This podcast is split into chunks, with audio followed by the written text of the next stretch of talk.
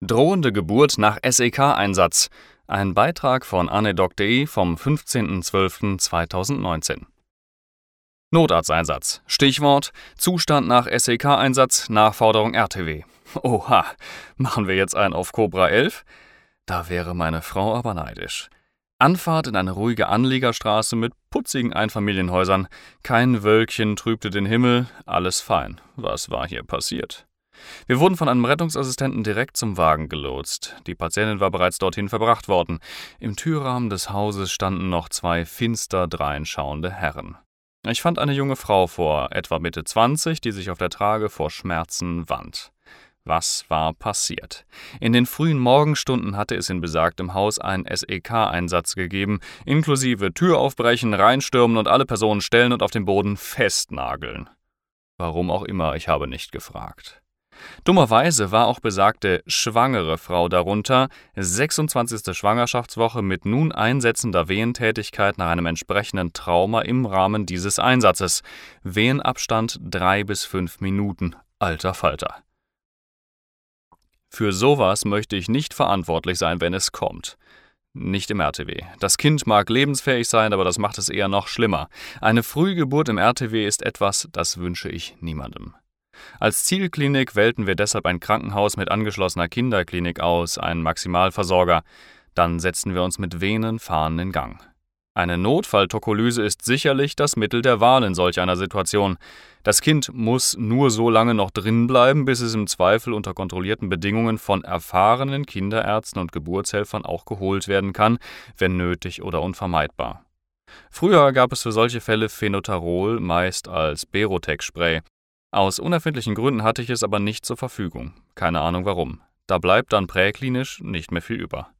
Während ich weiter nachdachte, notierte ich mir den Zeitpunkt jeder Wehe, um die Abstände einschätzen zu können. Weiterhin ging es alle drei bis fünf Minuten wieder los.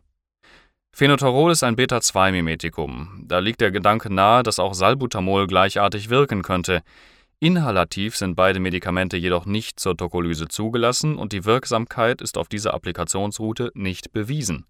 Als IV-Lösung standen sie mir jedoch nicht zur Verfügung. In Deutschland sind de facto nur intravenöses Phenotarol und Atosiban zur Wehenhemmung zugelassen. Alle anderen Medikamente können nur off-label verwendet werden. Eine weitere Möglichkeit schöpfte ich aber doch noch aus: Magnesium. Die Datenlage dazu ist kontrovers, laut der angehängten Leitlinie im Beitrag. In manchen Analysen verlängert es die Schwangerschaft über 48 Stunden, in anderen nicht. Die 48 Stunden sind die magische Grenze für die Wirksamkeit der Tokolyse in diesen Studien. Zur Notfalltokolyse schweigen sich die Quellen aus. Immerhin scheint Magnesium neuroprotektiv zu wirken. Immerhin. Wenn man sonst nichts hat, ist ein Versuch dennoch sicherlich gerechtfertigt. Die Medikamente, die für eine klinische Tokolyse primär empfohlen werden, seien auch der Vollständigkeit halber erwähnt: Indomethacin, ein COX-Inhibitor, Atosiban, das ist ein Oxytocin-Antagonist, und Nifedipin, ein Calcium-Antagonist. Keines dieser Mittel hatte ich auf dem Wagen und musste dennoch etwas unternehmen. Also gedacht, getan. Nachdem ich zwei Gramm Magnesium als Infusion über recht kurze Zeit verabreicht hatte, verlängerten sich die Wehenabstände deutlich, bis auf über zehn Minuten bis sie bei Eintreffen im Krankenhaus fast verschwunden waren. Sicher ist der Beitrag hier als Einzelfallschilderung zu sehen. In der unten genannten Leitlinie der AWMF wird von Magnesium sogar wegen des fehlenden Wirksamkeitsnachweises abgeraten. Ebenso aber tatsächlich von Beta-2-Mimetika wegen der Nebenwirkungen, nämlich Tachykardie, Lungenödem, fetale Nebenwirkungen.